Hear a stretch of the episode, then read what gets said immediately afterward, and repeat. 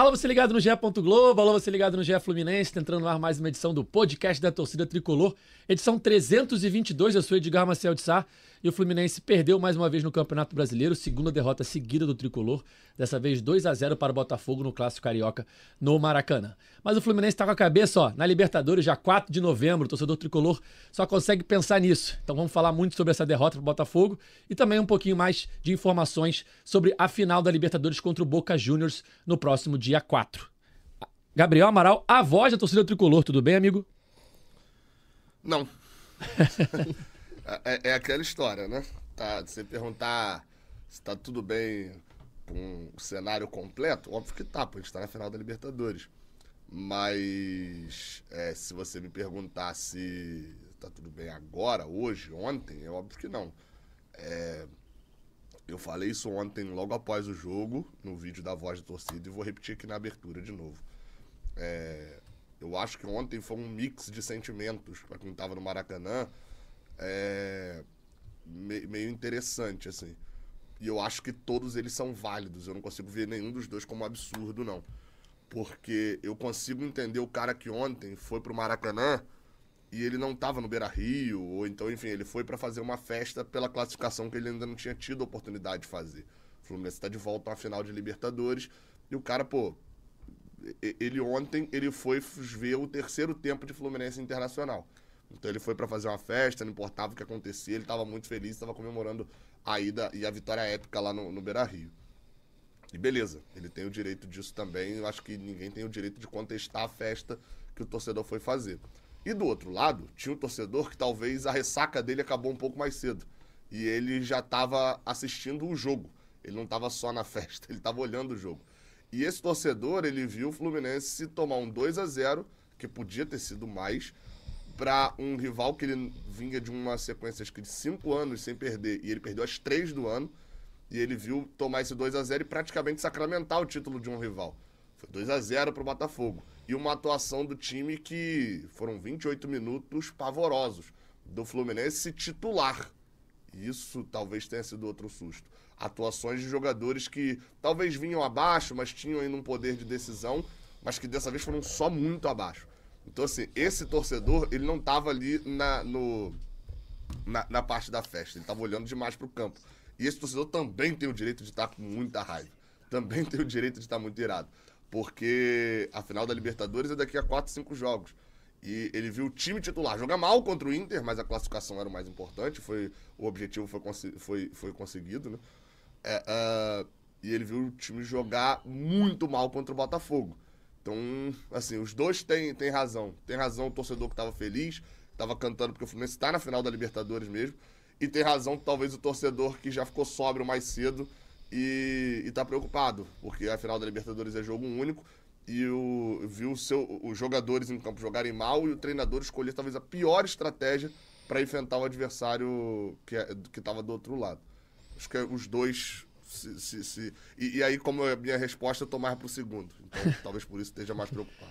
Perfeito. Marcelo Neves, que acompanha o dia a dia do Fluminense no GE. Globo. Tudo bem, amigo? Ah, mais ou menos, né? Acho que eu concordo bastante com o que o Gabriel falou. Pelo jogo, não. Pelo contexto, sim, já que o Fluminense é na final da Libertadores. Bom dia a todos os finalistas estão aqui acompanhando a gente. Eu acho que o que mais me preocupa nessa derrota não é nem a situação Botafogo, a situação clássica. O Fluminense não teve um bom ano em clássicos, mas é que a postura do Botafogo vai ser muito parecida em estilo de jogo com a que o Boca Juniors vai ter na final da Libertadores. Então, tomar um vareio de como tomou no primeiro tempo me preocupa muito para 4 de novembro. Perfeito. É, hoje não temos Cauê Rademacher, que está de férias, né? Ainda curtindo suas férias.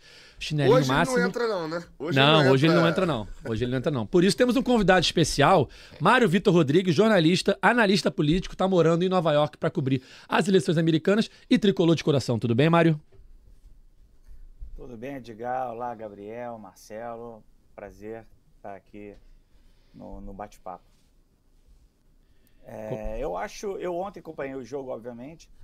É, eu, eu, eu tô um pouco menos preocupado, eu acho, que o Marcelo e o Gabriel, porque para mim o grande fator ontem, mais até do que a escalação que o Diniz escolheu, e, e acho que a gente vai falar um pouquinho mais com mais profundidade sobre isso ao longo do programa, é, eu acho que tinha uma ressaca é, emocional mesmo. É, eu, eu também vi grande parte do time muito abaixo.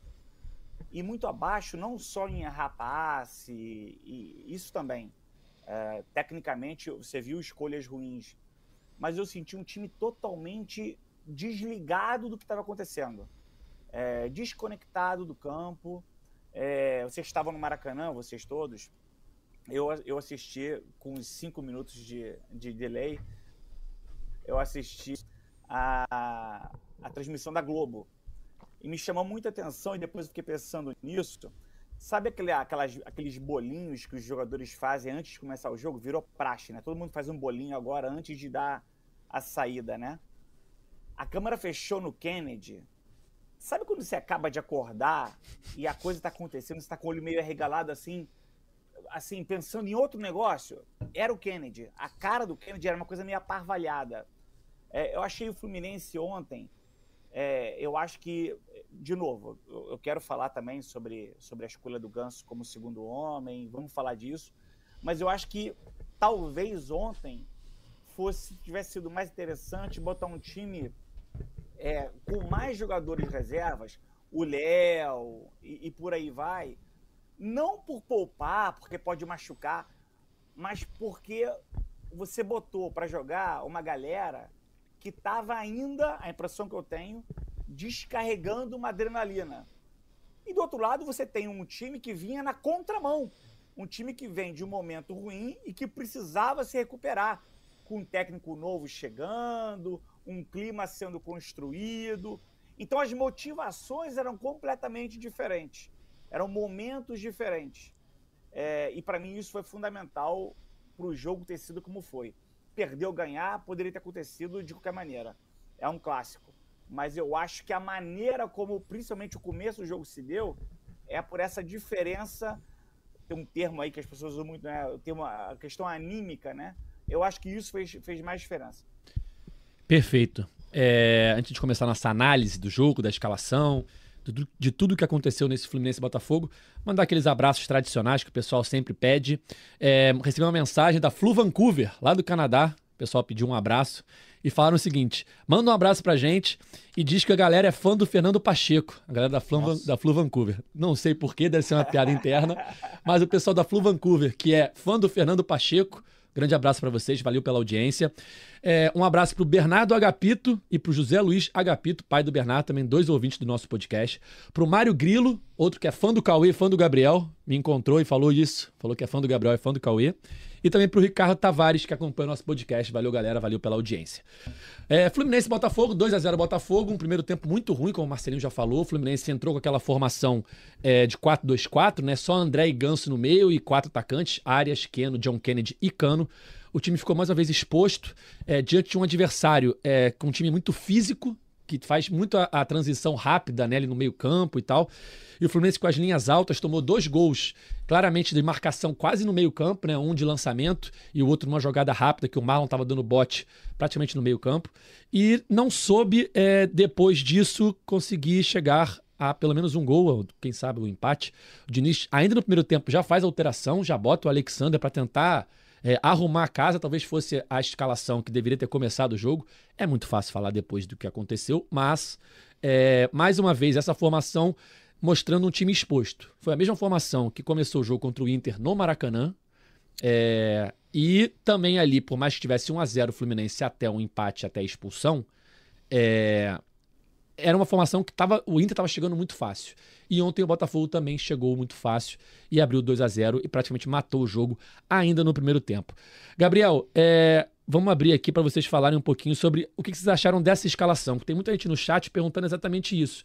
Aqui o Luiz Alberto Nunes. Só vejo críticas e nunca solução. Gostaria de ouvir de vocês, do Gabriel, de todo mundo, de grande parte da torcida. O Ganso tem que ser barrado? Entra o Lima e reclamam que ele não sabe criar. O Marcelo não cria. Qual que é a solução para é, para esse Fluminense e pensando, óbvio, né, no dia 4, que é o que mais importa. É, eu tenho, tenho falado que, na verdade, o pré-jogo contra o Botafogo, o pós-jogo contra o Botafogo, o pré-jogo contra o Corinthians, é tudo um grande pré-jogo do Fluminense Boca. Não tem, não tem boa. A gente vai, a gente vai sempre estar tá falando de Fluminense Boca. É, cara, eu, eu acho que. Eu, eu tava pensando aqui depois que eu falei, que o, o Marcelinho falou e, e, e o Mário Vitor falou também.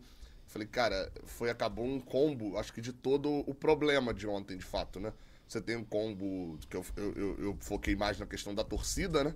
Como a torcida se compor, comportou, teve vaia pro Ganso, aí depois teve aplauso pro Ganso. De fato, ontem tava, tava muito nessa parte, né? De quem tava ali para poder comemorar a classificação e quem tava ali para poder é, é, é, ver um clássico, né? Ver um jogo do Brasileirão, um jogo importante. É, teve o problema de escalação, e aí eu vou para E teve o problema também de, dessa questão anímica que o Mário Vitor é, é importante falar isso também, né? Nesse ponto de que os jogadores não é, não é, que o jogador tinha que ser poupado porque ele, ele tava pra machucar, ou que ele tava mal, porque não tava com a cabeça ali. Aí eu acho que tem um ponto sobre isso, sobre escalação, que é o seguinte.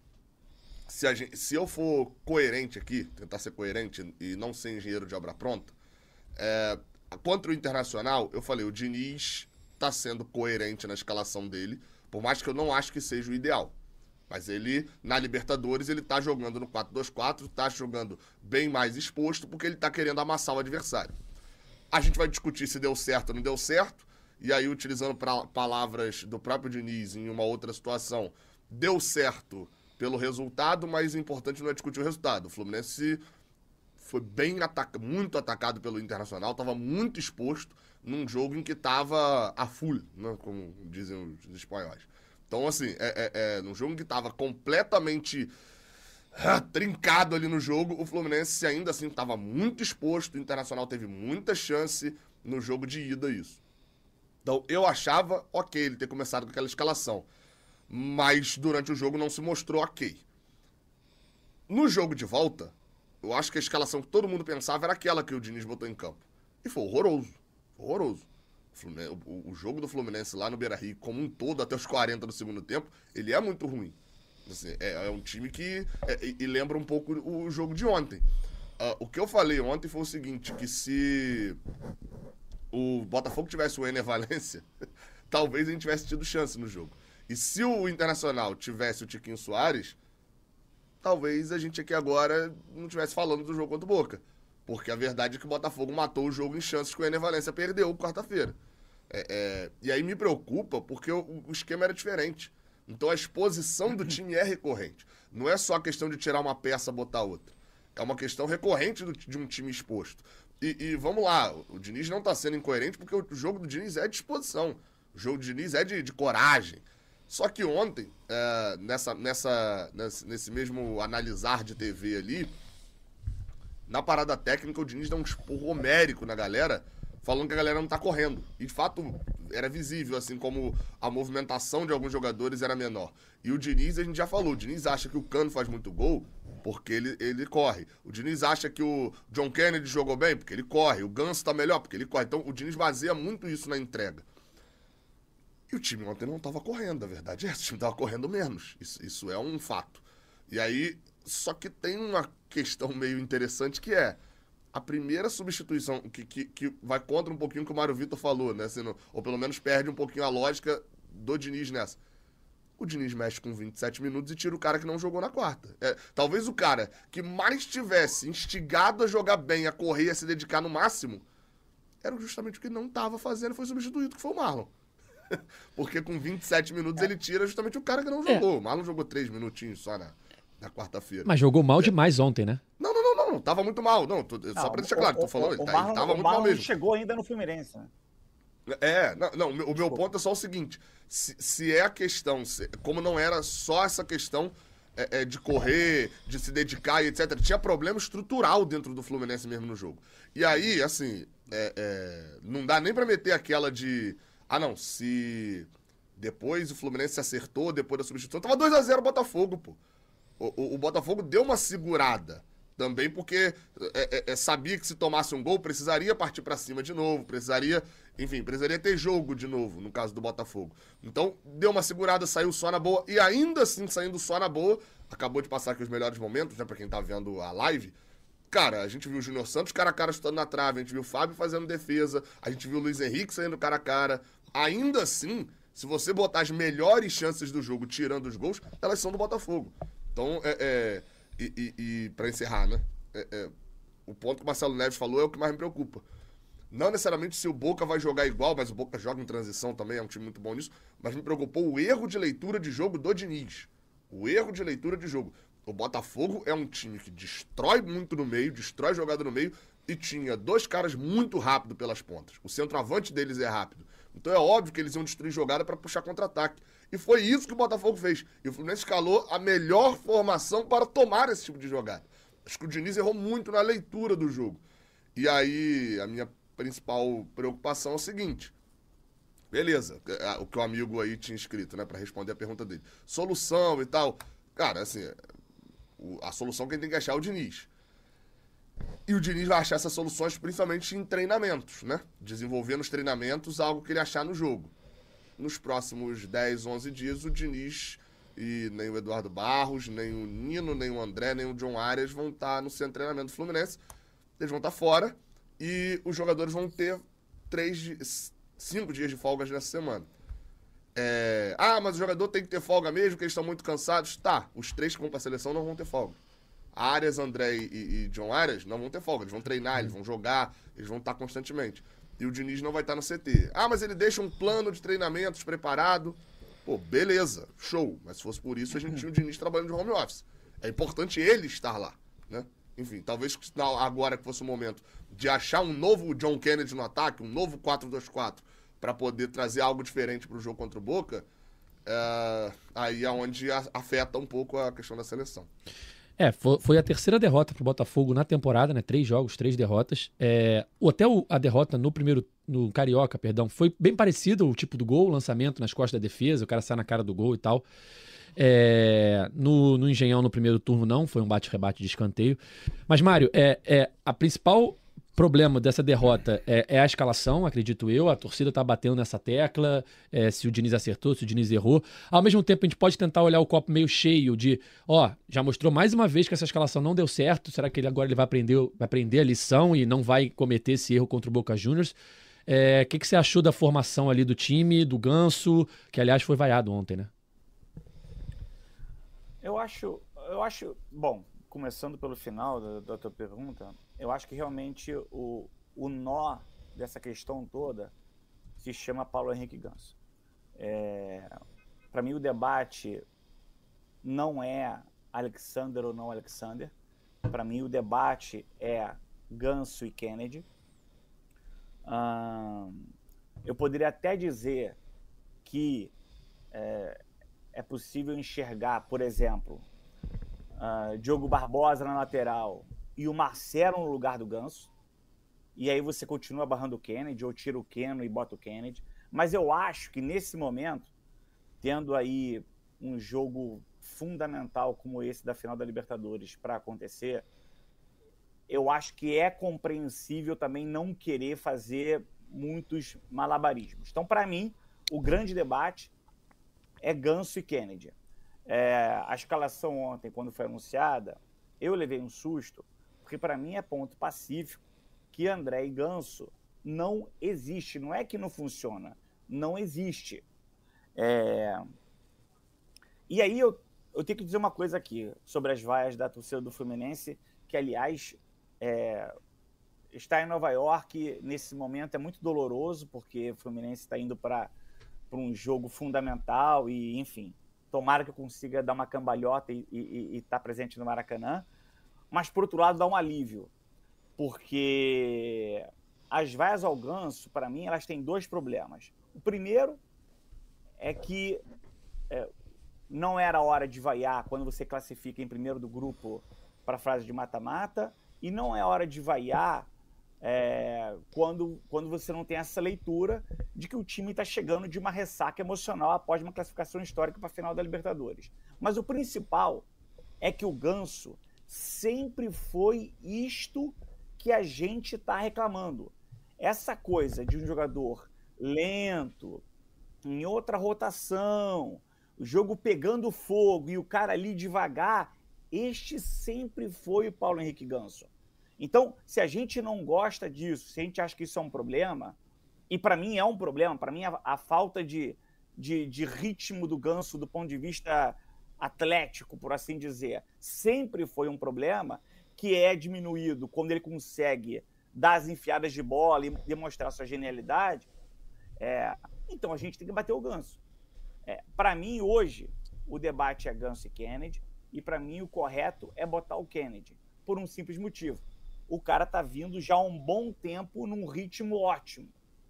É, acho que Diniz ontem errou na escalação, e tanto errou, copo meio cheio, para usar o teu termo, é, foi que ele fez uma coisa raríssima, que é ainda no primeiro tempo arrumar, né? Porque como você bem colocou, Edgar, ele poderia muito bem ter começado daquela maneira.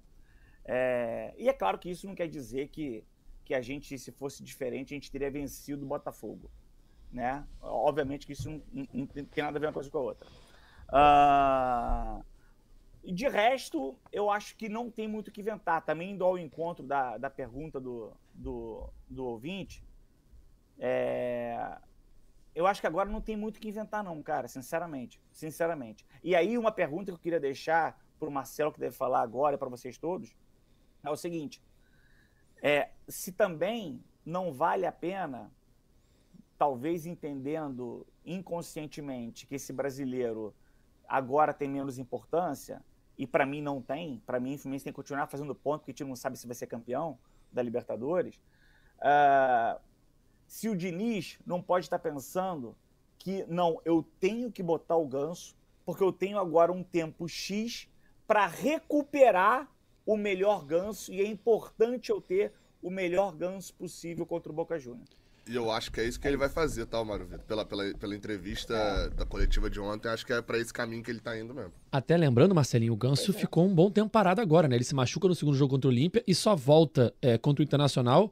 Ficou um mês parado, joga contra o Inter, não joga no, na, no final de semana, joga contra o Inter de novo e joga agora contra o Botafogo. Ou seja, ele tá recuperando o ritmo de jogo ainda, né? Pior que vocês foram falando, eu fui montando vários assim pensamentos, fico até confuso na hora de falar, mas sim, respondendo primeiro ao Mário que fez a última pergunta, eu acho que é, é, a cara do Diniz, ele falou na coletiva que um dos objetivos dele é recuperar a melhor versão do Ganso.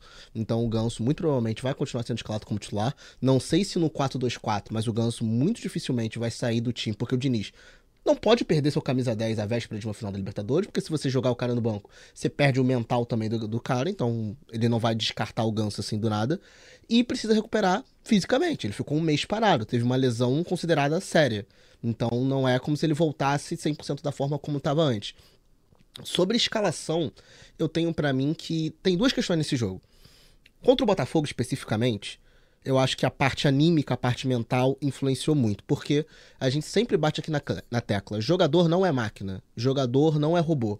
Jogador tem a questão física, tem a questão mental, tem a questão de adrenalina. O time deu tudo no Beira Rio descansou, voltou, mas não voltou na mesma rotação. E isso é muito normal. Quantas vezes a gente já viu times que têm classificação épica e que são, perdem na rodada seguinte, times que, que são campeões e vem um balde de água fria. E sem falar depois. que o Fluminense estava enfrentando o líder do campeonato, que por mais que estivesse vindo num momento é, ruim, é, teve ali uma mudança de ambiente com a uhum. demissão uhum. do Bruno Lage.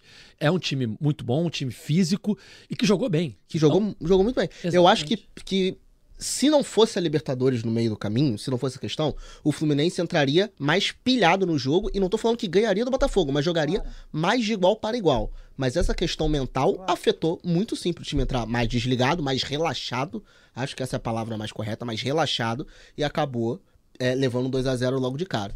A segunda questão é tirando contra o Olímpia, eu não consigo ver esse 4-2-4 funcionando. Perfeito. Por quê? O Diniz gosta de falar de muito de desempenho e de, e de resultado. Contra o Internacional, a gente teve resultado. A gente não teve desempenho.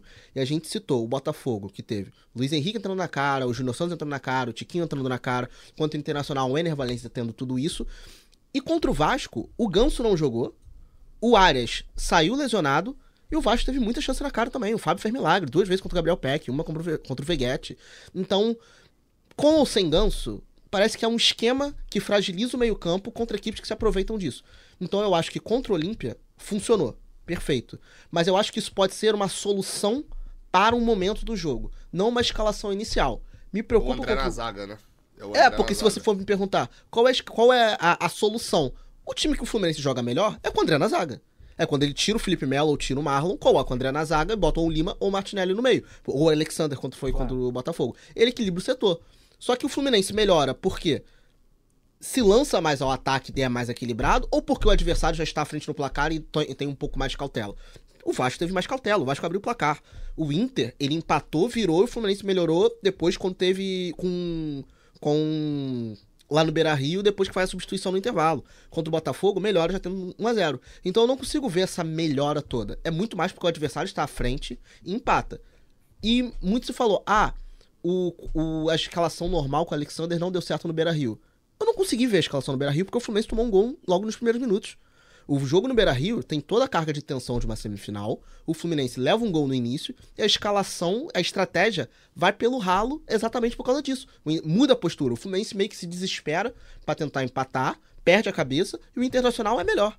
Então eu não consigo ver só a culpa no Ganso nisso. Eu acho que é um sistema que privilegia o cano John Kennedy, show. Mas expõe o Ganso, expõe o André. Quantas vezes a gente viu o Nino no mano a mano, assim, na, na marcação? Eu acho que é um esquema desequilibrado, que pode dar certo, não sou treinador, pode dar certo, mas que é um esquema que expõe muito mais jogadores. E com ou sem ganso, esse esquema já demonstrou problemas. É, só deu certo, para falar a verdade, contra o Olímpia, que é um adversário é, tecnicamente inferior a, esses outros é, que o Fluminense enfrentou com o mesmo esquema. É, num primeiro jogo no Maracanã, que o Olímpia claramente veio para segurar o empate, então era um jogo que o Fluminense precisava apertar e pressionar, então encaixava esse esquema, e deu certo e também no Paraguai.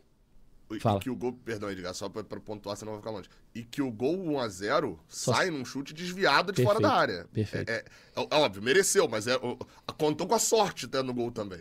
E, e, e, a vitória no, no Paraguai, com o mesmo esquema, você tem que levar em consideração que estava 2 a 0 Fluminense o jogo. Sim. O jogo começa 2 a 0 Fluminense. Então o Olímpia tem que ir para cima. O Olímpia tem que se abrir. E aí o Fluminense, com a velocidade ali, consegue no contra-ataque. Porque então tem todo um contexto, né, que quando deu certo esse esquema, né? Porque o Olímpia é, é uma questão. O Olímpia veio muito fechado. Beleza. O Internacional também viria fechado aqui na semifinal. Só que o Internacional tem ferramentas e tem armas suficientes para jogar no contra-ataque. O Olímpia não tinha. Você poderia colocar o Ganso ali no meio contra um time que você sabia que ia só se defender, mal conseguiria contra-atacar. Contra o Inter não deu certo, contra o Vasco não deu certo, com o Botafogo não deu certo. E não vai dar certo contra o Boca. Não querendo prever o futuro, mas há uma grande chance de não dar certo contra o Boca, porque o Boca sabe contra-atacar. O gol do Boca contra o Palmeiras no Allianz Parque é muito parecido com o que o Fluminense toma sempre, que é time fechado, marcação alta, perde a bola no meio, lança pro ponta de velocidade, que ganha na corrida. Quando a gente é. fala, o Nino sempre fica no mano a mano. Foi o Gustavo Gomes no mano a mano com o Merentiel, ele passa o Gustavo Gomes e cruza pro Cavani. É um gol que o Fluminense a gente já viu o Fluminense tomar muitas vezes. Então por isso que me preocupa pra final da Libertadores. Fala, Mário. Não, eu, eu, eu tô ouvindo aqui o, o, Gabriel e vocês todos falando. Eu queria fazer uma ponderaçãozinha rápida e uma outra sobre essa questão da escalação.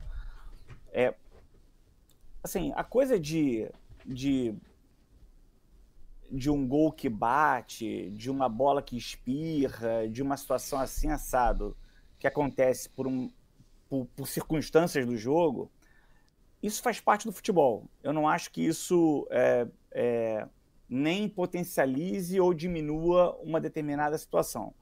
É, mas o que eu acho é o seguinte: talvez. É, e outra coisa também, o, o, Marcelo fez uma. Durante a fala dele, ele fez uma ressalva rapidinha que eu gostei bastante. Ele falou assim: não, eu não sou treinador. É, e eu acho que às vezes falta a torcida do Fluminense imaginar. Ontem, por um mero acaso, o Edgar já tinha me chamado para fazer parte aqui do, do, do podcast. E quando acabou o jogo, eu estava no YouTube acompanhando o Gabriel na numa live do Gabriel. E, e, eu desculpa porque aí mistura os canais, eu não sei que canal era, mas estava o Gabriel ali falando e lendo. Alguém escreveu alguma coisa e, a, e o comentário do torcedor é: Ah, o Diniz não estuda os adversários. E aí eu, eu deixa eu fazer um, colocar uma coisa aqui para vocês. Como é que eu vejo a situação? Em primeiro lugar, o Diniz não é inimputável. O Diniz pode e deve ser criticado. Se o técnico fluminense fosse Pepe Guardiola, também poderia ser criticado. Tá? Não existe redoma em volta de ninguém. Agora, eu, para mim, eu não tenho a menor dúvida que uma boa parte da torcida fluminense tem uma, um, um parte-pri, uma disposição é, em relação ao Diniz que para mim é inexplicável. E aí é quando ganha, ganha apesar do Diniz, quando perde, perde por causa do Diniz. E, no entanto, Os jogadores do Fluminense, inclusive eu falei com um deles há pouco tempo ao telefone, as pessoas amam o Diniz, acham ele um, um senhor treinador. Dito isso, dito isso, o Diniz obviamente pode errar, e para mim ele erra, para mim é uma invenção, André Ganso.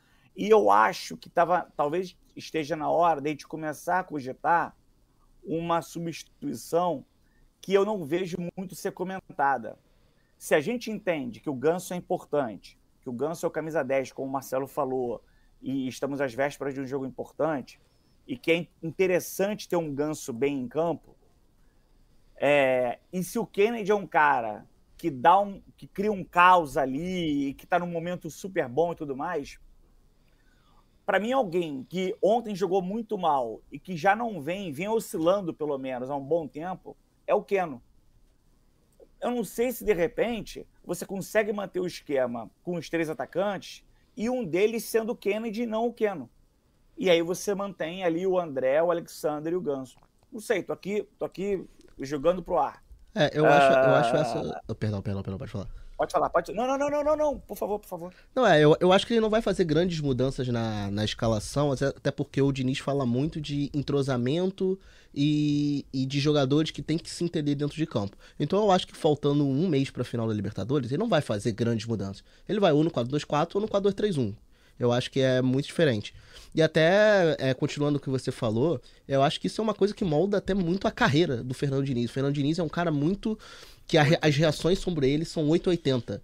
Quem ama. Amado, odiado, quem, né? quem gosta é. é apaixonado pelo Fernando Diniz. Quem não gosta, odeia o Fernando Diniz. É muito difícil você encontrar alguém que seja meio termo com relação a ele. Eu acho que mais a questão é. O, o, que, o que o cara falou no comentário do Gabriel Amaral não é só uma pessoa que não gosta do Diniz. É um cara que, pô, pelo amor de Deus, ele tá no mundo da lua. Acho que o Fluminense pode ser tudo. O Fluminense pode acertar a escalação, é. pode ser, errar a escalação. Mas ser um time mal treinado, um time que não analisa adversário, eu acho que é, é um exagero tremendo. Não, e, e, e, Marcelo, eu não sei se você, por acaso, vai ao CT ver treinos. Hoje em dia a imprensa não é que nem antigamente, né? Hoje em dia a imprensa tem pouquíssimo acesso tudo mais. É, eu fico pensando, é, errar é uma coisa, tá? Mas caramba, será que os caras que treinam a semana inteira, barará, barará, será que, será que o cara escala como escala do nada? De novo, ele pode errar, obviamente ele pode errar e eu acho que erra. E eu acho que erra mais ainda nas coletivas, quando demonstra pouquíssima disposição para explicar o que ele faz. Ele, o Abel Braga, o Diniz e o Abel Braga têm posturas, para mim, detestáveis nas coletivas. Dito isso, é, assim, quando eu ouço parte do seu Fluminense. Acho que Abel a impressão que Ferreira, né? Que tenho- você quis dizer. Eu falei o quê? Abel Braga? Braga. Não, não, não. Abel Ferreira, Abel Ferreira. Abel Ferreira e o Diniz, as posturas são detestáveis. Agora, agora, caramba, assim, quando eu paro, pra, se você, se você bota no Twitter às vezes o Fluminense, a impressão que eu tenho é que o Diniz é isso, é um cara que não entende nada de futebol, é o pardal, é isso, é aquilo. Fluminense até, um, até antes de classificar para a final, o Diniz foi chamado de treinador perninha site desse que comenta Fluminense. Ah, cara, gente, por favor. Mas né? isso, felizmente, eu já percebi que é. Felizmente é a rede social. Porque tu sai da rede social, tu vai no Maracanã, É. tu vai pras ruas do Maracanã, a galera ama o Diniz. É, que- que Então, é, o, o- o futebol. Não, que ama, não, mas acho que é, é- é esse 8, 880 talvez mude um, um, um, cado, assim. Mas, É. mas esse, só esse ponto só do estudar aí, pra, pra não puxar o fio, o, o- eu até, o o Mário deve ter visto na hora, até brinquei, eu falei, cara, não tem como, o Fluminense tem, sei lá, 20 funcionários que estão lá, um tá estudando o time adversário, o outro tá estudando a lateral direito do time adversário, o outro tá, é, de repente tem alguém do time adversário que já tava pra ser contratado, então mas tem óbvio. E, e é isso justamente que me irrita quando eu percebo que o time do Botafogo jogou assim o campeonato inteiro, mudou um pouquinho com o Bruno Lage, e aí o Lúcio Flávio assume, botando a escalação do primeiro turno do Botafogo. O Botafogo vai jogar de uma maneira e o Fluminense dobra a aposta. Porque o Fluminense é um time exposto, a gente falou isso aqui já. E, e- e não é que o Diniz olhou e falou assim: hum, esse time aqui vai tomar muito contra-ataque, adora, adora tomar contra-ataque, vai lá. Não, ele, ele apostou. Foi a mesma coisa contra o Olímpia. Vamos lembrar, a gente se classificou contra o Olímpia e falou show, o Fluminense foi corajoso. Em 11 minutos, o Olímpia teve três chances que o Fábio fez milagre no início do jogo. Isso é apostar alto. Na hora que o Olímpia deu um probleminha, o John Kennedy estava cara a cara e fez 1 a 0 O Diniz é um treinador que gira na aposta muito alta. Ele é um treinador que gira o tempo inteiro é, é, é correndo muito risco. E, e, talvez por isso seja tão 880. Porque quando você corre muito risco e você perde, o dano é muito forte normalmente. Você toma 4 a 2 do Fortaleza, toma 4 a 2 do Vasco, toma 3 a 0 do Cuiabá, você toma 2 a 0 do Botafogo. Normalmente é uma paulada muito forte. As derrotas do Diniz normalmente causam um furor muito forte porque normalmente é um problema sério. Quando você ganha, você mete 5 a 1 no agregado no Olímpia. Ele, ele gira no risco o tempo inteiro. É, é, então, acho que isso é um fator ali também desse, dessa, dessa escalação.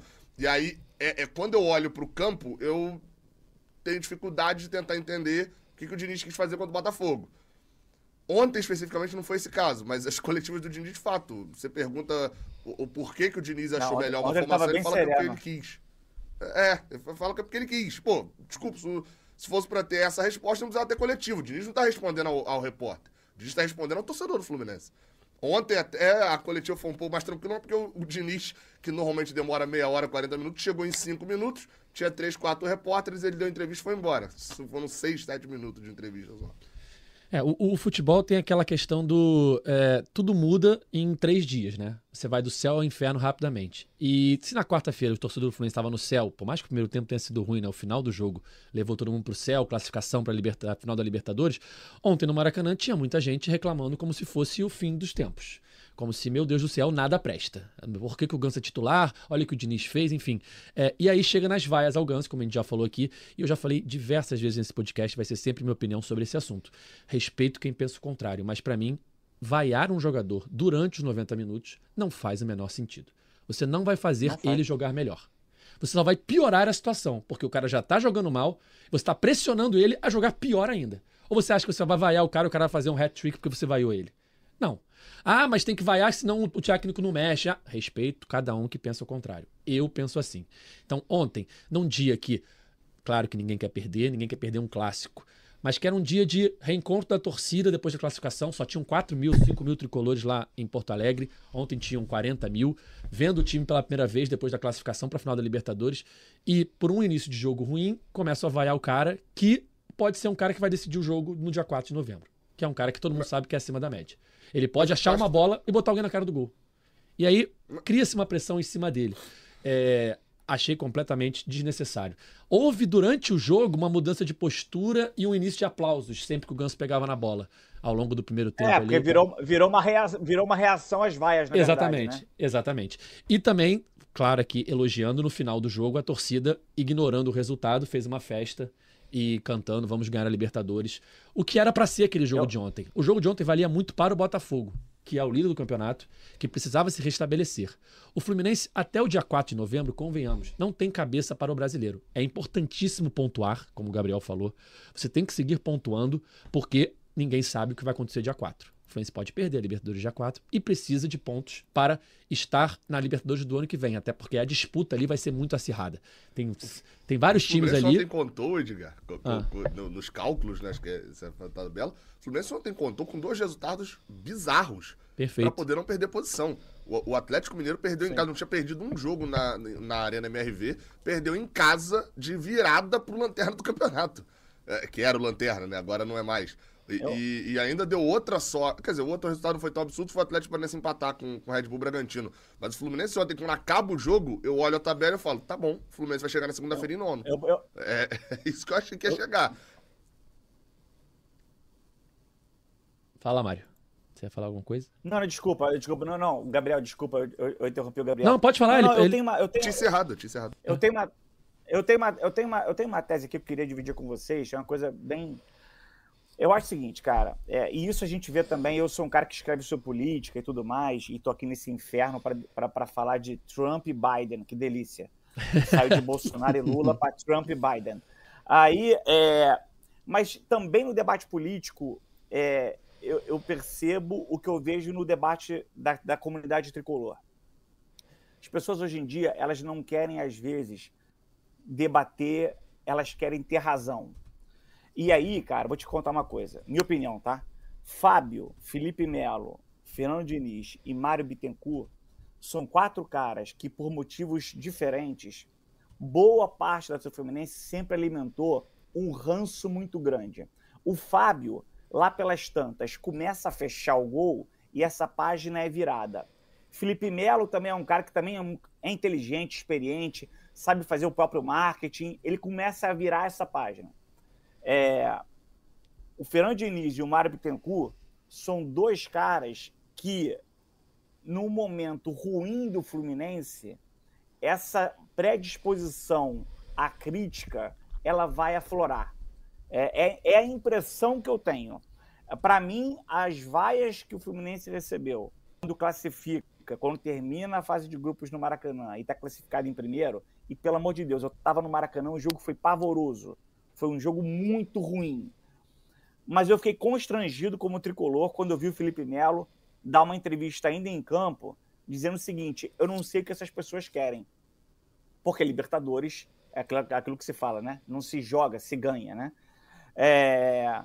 Então eu acho sim que a Fluminense está passando por um momento de esquizofrenia muito grande. É... E aí é isso. E aí todos nós que vamos no Maracanã sempre, vocês agora irão mais do que eu, a gente cansa de ver essa guerra na arquibancada entre alguém que vai e um outro grupo xinga quem vai e tudo mais. E me preocupa muito, porque no dia 4 o clima tem que ser um clima de uma catedral levando o time para ganhar. E se for esse clima de, de xingação, de, de, de, de histeria, de nervosismo, eu acho que isso acaba passando para o campo e isso me preocupa mais até do que o time do Boca, sinceramente. Mas eu acho que a gente já acho... viu isso até na, nessa própria Libertadores, porque o ambiente que foi contra o Argentino Júnior foi um ambiente muito ruim. Porque a sensação na arquibancada era que nós somos mais times que o Argentino Júnior e nós temos que passar. E aí fica, fica aquele ambiente de, pô, o time tá jogando mal, que a gente no Júnior não era mau time, mas a torcida entendeu isso. E ficou um ambiente de pressão, era 60 mil pressionando o Fluminense para ganhar. Contra o Olímpia, criou-se um ambiente de nós precisamos levar esse time a fazer uma vantagem para levar pro, pro Paraguai. E foi o melhor ambiente do Fluminense na Libertadores para mim. Contra o Inter tem a questão da expulsão. Aí não tem muito como avaliar porque a torcida ficou em choque. Mas nessa própria Libertadores a gente já viu, a gente precisa ter um clima na final do que foi contra o Olímpia e não contra o Argentino Júnior. Contra... até só, só, só poder destacar, contra o Argentino Júnior, acho que né, era até um pouco mais profundo disso que você falou, que era assim, nós, é, é, nós somos um time melhor e nós temos que ganhar. Aí, da 30 do primeiro tempo, começa a ficar pior que é, nós somos um time melhor e como que nós não estamos ganhando? Começa a virar pressão, assim, na, na, na imposição. E, e, acho que tem uma diferença aí, que é um fator que a gente não viu, não sei se melhorou o comportamento da torcida ou se foi só esse fator que mudou, que é Argentino Júnior, jogo decisivo. Olímpia Internacional, jogo de ida.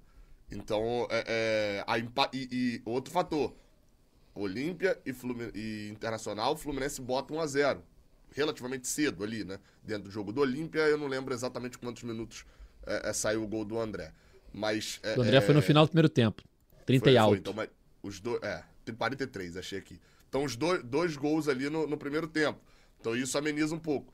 Afinal, volta o, o contexto do jogo contra o Argentino Júnior, né? De ser. A decisão é no Maracanã, né? É, enfim, então. É, mas eu acho que também. Aí, afinal, tem um outro contexto também. A gente vai. Vou entrar nesse assunto aqui agora. Eu saí do, eu saí do Maracanã contra o Olímpia, gente, numa boa. Eu, eu na Avenida Maracanã, o Fluminense ganhou de 2 a 0 e parecia um cemitério. E eu querendo dar cambalhota no meio da rua. Porque 2 a 0 amigão, você só é eliminado numa catástrofe. Fluminense deu de 2 a 0 e, pô, podia ter feito mais um, pô, podia ter feito mais um. Eu saí super confiante na classificação, mas super confiante na classificação. É... Com relação a. Eu não sei o que o Gabriel quis falar agora sobre público de torcida única. Eu acho que atrás do gol vai estar a turma de sempre. É, mas eu acho que quando o Maracanã tem 70 mil tricolores, já tem uma galera que não vai muito, já tem uma, uma coisa um pouco diferente, mas é, é do contexto, não tem jeito. É, falando sobre a final, site ge.globo deu informação ontem, né, Marcelinho, sobre as definições dos lados do, do Maracanã e a torcida tricolor ficará no setor sul, né? Porque, em tese, pelo. pelo não no regulamento da Comebol, mas nos, nos acordos de reuniões que tem, o time de melhor campanha fica à direita das cabines de rádio. Então o Boca ficaria na Sul e o Fluminense na Norte devido pelo Boca ter tido melhor campanha. Só que no, não foi nenhuma reunião, mas uma conversa que o Fluminense, a Comebol e o Boca tiveram por questões de segurança, pela torcida o Fluminense já está acostumada. O Fluminense pediu para, jogar, para a torcida ficar no setor Sul, o Boca aceitou, então o Fluminense vai ficar no setor Sul, Boca no setor Norte. 20 mil ingressos para cada vão ser vendidos é, dentro do clube. Então, o, o leste-oeste são da Comebol barra site da Comebol. Norte-Sul, Norte, o Boca escolhe como vai vender e Sul, o Fluminense escolhe como vai vender. Ainda não sabemos, não sabemos informação de ingresso, não temos preço, não temos se sócio vai ter prioridade. O, o preço, o preço já saiu, a Comebol já divulgou, ah, 200, então... e, 200 e pouquinho, 260, 260. se não me engano. Mas se sócio vai ter desconto, sócio vai ter prioridade, Acho difícil. Isso, isso ainda a gente é, não sabe porque é não tem essa informação. Mas certo é que a torcida fica no setor Sul e vão ter 20 mil ingressos. É, acredito que não tenha é, desconto de sócio, tipo check-in, né? Vai ter que pagar 260, no máximo meia entrada, que é uma, é uma é obrigatoriedade por lei.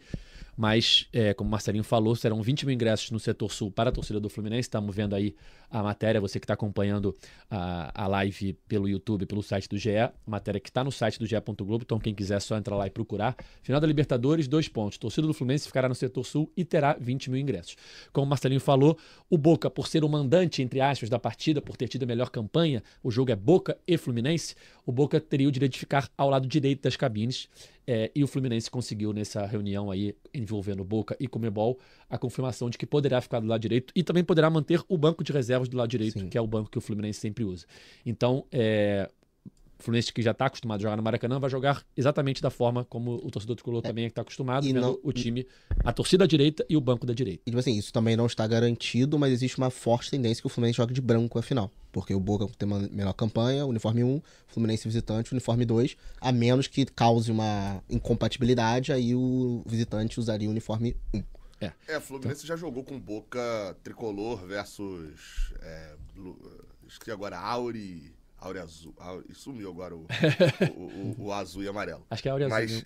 Não sei. É, é, já jogamos isso, mas na final é, tem aquela. meio que aquela bobeira, né? De, de prezar por um contraste perfeito e tal. Enfim, então é, é capaz mesmo do Fluminense ter que jogar de. É. De branco contra, o, contra e, o E com essa de... só a torcida, só, só um detalhe, né? É bom deixar claro.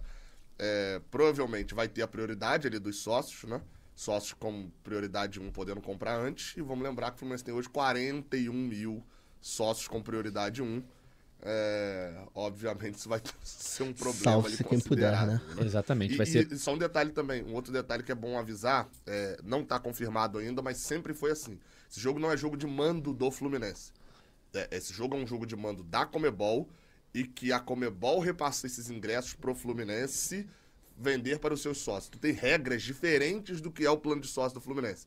Por exemplo, quem é plano família. Porque eu tô falando isso que eu do Flamengo. O Flamengo não tem o plano família, mas tem aqueles planos mais caros deles que tem direito a convidados, que é igual ao plano família. É, qual que é a lógica? Era um ingresso por sócio. E não um, um ingresso. Se o seu plano é família, você, provavelmente você não vai conseguir comprar quatro, cinco ingressos. Né? Vai ser um ingresso, muito provavelmente deve seguir essa linha. Então, só para poder deixar claro também, porque às vezes a galera, não, meu plano é família, eu vou comprar cinco. Não é confirmado, sim, não foi divulgado, vai ser divulgado ainda, mas muito provavelmente segue essa linha de um ingresso ali por CPF cadastrado no plano de sócio. Exatamente. Exatamente. E, e, e, as prioridades que o Fluminense consegue dar, se eu não me engano, é quando é mandante né, do jogo. Tá? Tanto é que, às vezes, alguns clássicos é, no Carioca, que o Fluminense não é mandante, você não tem desconto, não tem, enfim, não tem grandes prioridades. Sim, é, sim. Então, como o mando não é do Fluminense, o mando é da Comebol, então, provavelmente isso vai ser anunciado ainda, mas como o Gabriel falou, tem grande chance de só poder ser um ingresso por sócio, mesmo nos planos com maiores. Pode falar, Mário. Uma curiosidade, alguém sabe explicar por que, que a final, pelo visto, vai ser 5 horas da tarde? Alguém sabe explicar o motivo disso? Do horário? É o. É. Tem, tem, um, tem um nome. Você é. quer a versão verdadeira ou você quer a versão. É. Quero a versão, quero, quero a versão, a versão de, de mesa de bar. Estados Unidos da América e Europa, né? Que hora é a final da Champions pra cá? A final da Champions é. pra cá é 5 horas da tarde. Estados Unidos da América e Europa, Europa, são os dois nomes. Então, é. a é... gente não é nove e meia da noite. Vamos encaminhando aqui a reta final do nosso podcast. É um momento legal também que eu vi nas redes sociais do jogo de ontem. o Fluminense, antes do jogo, botou aquela música, né? Tá escrito. É, que viralizou muito no jogo contra o Inter, né? É, para quem não sabe o contexto, antes da partida contra o Inter, quando a torcida do Inter não tinha entrado ainda no, no estádio, estava lá fazendo as ruas de fogo, a torcida do Fluminense estava cantando e o DJ lá do Beira Rio, cara que comanda o som do Beira Rio, botava algumas músicas para a torcida do Inter cantar, aquelas músicas que fazem parte da torcida do Inter. Ele abaixava o, o volume em alguns momentos para a torcida do Inter cantar ali, o refrão e tal. E a torcida do Fluminense estava cantando as músicas delas. E aí o cara queria abafar a torcida do Fluminense botou a música Tá Escrito, que é um samba, e a torcida do Fluminense inflamou a música. E aí acho que virou meio que uma música é, desse momento do time, né? Porque é uma música que é uma música que, que pela letra encaixa bem, né? Com o momento. Se a gente for ouvir aqui, às vezes a felicidade demora a chegar. Uma palhinha, por favor, Você Edgar. sabe que eu não canto bem, Uma né? Que Quando, palhinha. quando a gente já passou por aquela situação do, do Lelê, né? Lembra? Lá atrás. Eu não canto bem. Então eu vou recitar, eu não vou cantar a música. Tem alguns momentos da música que encaixa bem, né? Às vezes a felicidade demora a chegar. Aí que, é aí que a gente não pode deixar de sonhar. Guerreiro, né? Tem a palavra guerreiro. Então, enfim. Depois fala, basta acreditar que o novo dia vai raiar, sua hora vai chegar, né? Que exatamente é, é, encaixa com a música que a torcida canta, né? Chegou a hora. Enfim, ontem no Maracanã pré-jogo botaram essa música no, no, no alto-falante. Acredito eu que até a final essa música vai ficar aí como é, mantra da torcida do Fluminense. Então, só pra falar mais um momento legal do Maracanã ontem que eu vi nas redes sociais. Bom, galera, é isso. Vamos chegando ao fim de mais uma edição do podcast GE Fluminense. Marcelinho, valeu pela participação mais uma vez. Valeu, Edgar, valeu, Gabriel, valeu, Mário. É, todo mundo que, que esteja assistindo aqui esse podcast saiba que a gente já viu um milhão de vezes times que foram pra final da Libertadores, ou quando a Libertadores era no meio do ano, times que eram campeões e largavam o Campeonato Brasileiro. Vai acontecer. Não tem como. É, é uma, é uma questão de jogador não é máquina, jogador não é robô. Jogador não vai dar 100% do Campeonato Brasileiro, sabendo que tem uma final de Libertadores não por descaso, mas por medo de se lesionar, por medo de se desgastar, sentir alguma coisa. O jogador não vai. Pra mim, sendo, sendo muito sério, pra mim as principais peças nem viajavam mais pra fora de casa. Mas jogava só no Maracanã pra manter o ritmo e ia pra final por uma questão de saúde mental até do, do jogador. O Fluminense precisa fazer pontos. E eu acho que o banco de reserva vai ser muito importante nessa, nesse momento. E mesmo que venham tropeços. Que dia é hoje, Gá? Hoje é 9 de outubro. Hoje é Mas- 4 de novembro, Edgar. Então, 4 de novembro é o único dia que importa. E eu acho que até lá tem muita água pra rolar nessa final. São cinco jogos até a final, só pra lembrar. E o Fluminense desses cinco jogos tem dois em casa. Corinthians, que vai ser no dia 19, logo depois da data FIFA, no Maracanã ainda. É, e Goiás, no dia 25, é, em. Volta Redonda. Paulinho de Oliveira. Em Volta Redonda. E os outros três jogos são fora de casa: Bragantino, Atlético Mineiro e Bahia. Então, esses dois jogos em casa é fundamental que o Fluminense vença. Esse, esse jogo contra o Bahia é, é três dias antes da final. É. Que o, o Sub-17 vai jogar essa É. partida é bobeira. É fundamental que o Fluminense vença esses dois jogos é, em casa para se manter ali é, é, no, no- no grupo ali entre os sete primeiros, seis primeiros, é, porque depois do dia 4 a gente não sabe o que vai acontecer. Então é isso. Valeu, Gabriel. É, enfim, eu, eu até tava falando que antes desse jogo do Botafogo que enquanto o Fluminense não vencer fora, ele é obrigado a vencer em casa. Ele não venceu em casa, agora ele é obrigado a Mas a rodada ajudou também, né? A rodada ajudou um pouco. fora. Ajudou o Botafogo, né? Essa, essa Mas ajudou o Fluminense também. As pessoas ali todo mundo não, pontuou, é, né? Não, é, mais ou menos, é porque essa era a rodada que era pra gente ter botado três pontos em cima ah, da galera, né? ah, sim. Sim. É, é, até tá, um- lá em Porto Alegre, um, um cara tava brincando, falando, pô, cara, a gente ficou enxergando um, um bom tempo o Botafogo como uma vaca em cima da árvore. Ali no, no, no Brasileirão. Falei, é, o problema é que o Botafogo é a vaca em cima da árvore, mas ninguém balança a árvore. A vaca tá lá parada em cima da árvore, todo mundo chega perto e não balança. Enfim, mais uma vez, mais uma rodada ali, o Botafogo, enfim. É, é isso então, valeu, valeu.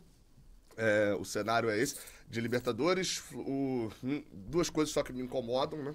E acho que fica. Três coisas, na verdade. Estamos no dia 4 de novembro, o objetivo é a Libertadores, ninguém discute. A gente troca qualquer coisa que acho que não seja um rebaixamento por uma. Já, e já estamos livres do rebaixamento, né? Então, a gente troca qualquer. Todas as derrotas até o final do Brasileirão por esse da Libertadores, ninguém tem dúvida disso. Dito isso, é, o Fluminense precisa achar uma, um- algumas, algumas soluções diferentes vai tentar usar esse período de três dias de data FIFA, né, de, de treinamento, para poder achar isso, porque depois é jogo quarto domingo até a final.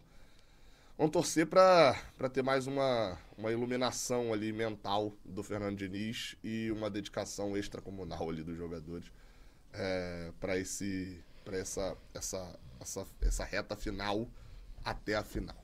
Valeu. Valeu, valeu, Mário.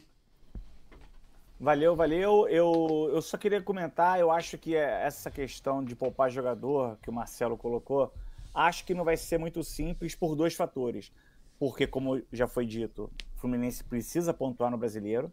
É, e também porque se o jogo de hoje, desculpa, se o jogo de ontem foi um jogo totalmente atípico do ponto de vista anímico, eu acho que o jogo contra o Goiás e contra o Bahia, principalmente, jogos colados à final, eu acho que não é muito fácil administrar, porque ao mesmo tempo que você tem que poupar, tem a questão dos pontos no brasileiro, mas fundamentalmente o time tem que voltar, tem que chegar no jogo com o Boca Júnior com o mínimo de rotação.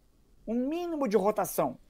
É, tem a questão de recuperar o ganso, enfim. Então eu acho que tem aí uma, uma, uma nesga de difícil equilíbrio, que, obviamente, pelo amor de Deus, meu, meu, meu, meu papel aqui é acordar suando de madrugada, assustado com Boca Júnior. O papel do Diniz e de quem ganha para isso é equilibrar esses pratinhos para a gente chegar tinindo dia 4.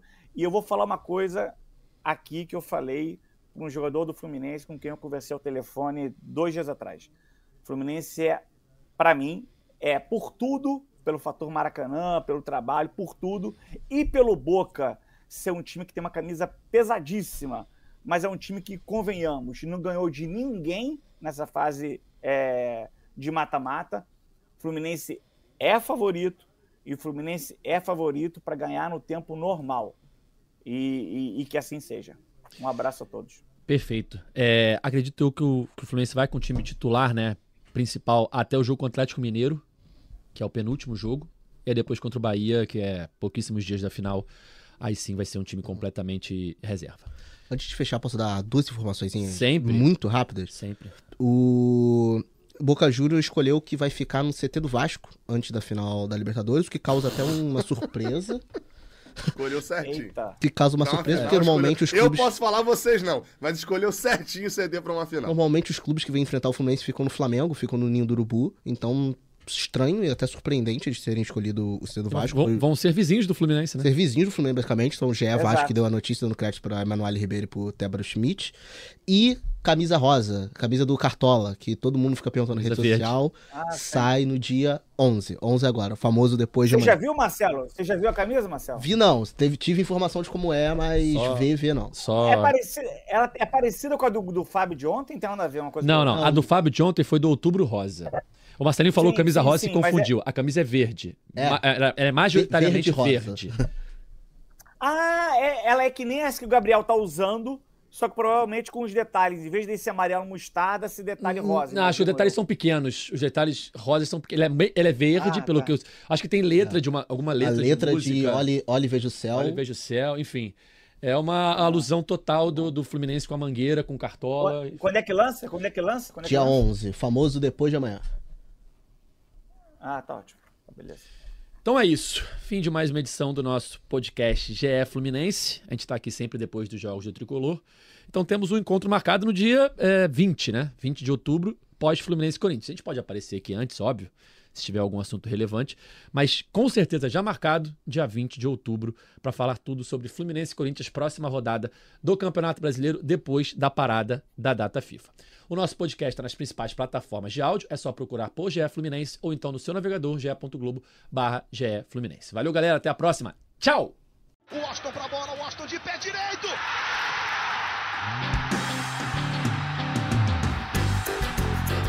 Sabe de quem?